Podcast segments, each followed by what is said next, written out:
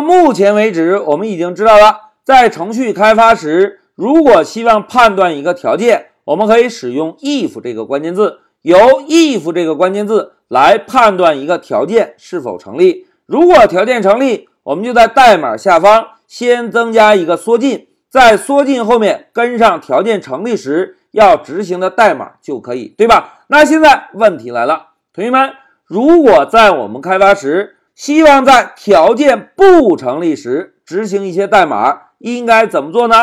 哎，答案啊就是 else 这个关键字。else 翻译过来是不是就是否则、其他的意思，对吧？如果我们要判断的条件不成立，我们呢就用 else 这个关键字来做一些其他的事情。那现在让我们看一下 else 这个关键字的语法格式。老师呢还是先把笔记放大一些，同学们来看啊，在我们开发时，首先应该使用 if 这个关键字，在 if 关键字后面跟上要判断的条件。条件写完之后，在末尾不要忘记重要的冒号，然后在 if 下方，我们首先增加一个缩进，在缩进后面，我们跟上条件成立时要执行的代码，这个跟我们之前学习过的语法格式是完全一模一样的。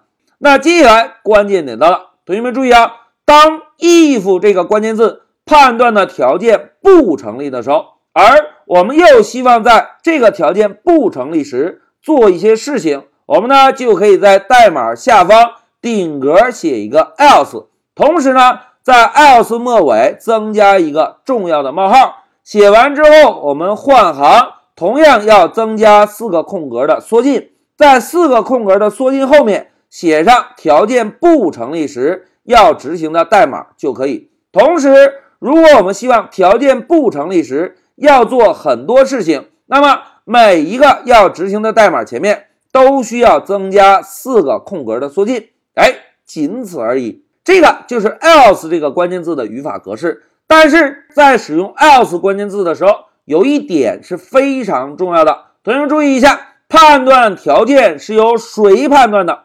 哎，判断条件是由 if 这个关键字来判断的。注意啊。条件是由 if 关键字来判断的，else 呢只是表达一下当这个条件不成立时需要去做的事情。else 后面还有条件吗？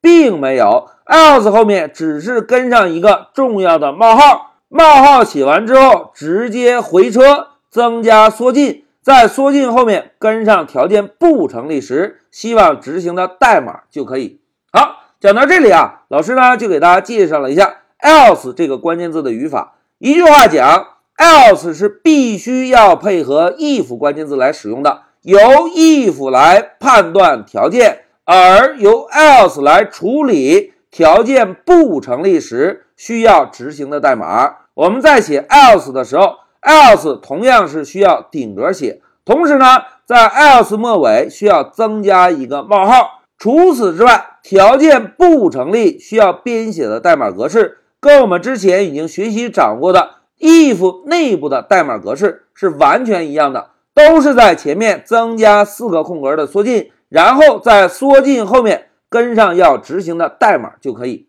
好，讲到这里，老师就给大家介绍了一下 else 这个关键字的语法。最后，老师再强调一下啊，if 是负责判断条件的，else 这个关键字。必须要配合 if 一起使用才可以。好，讲到这里，老师就暂停一下视频。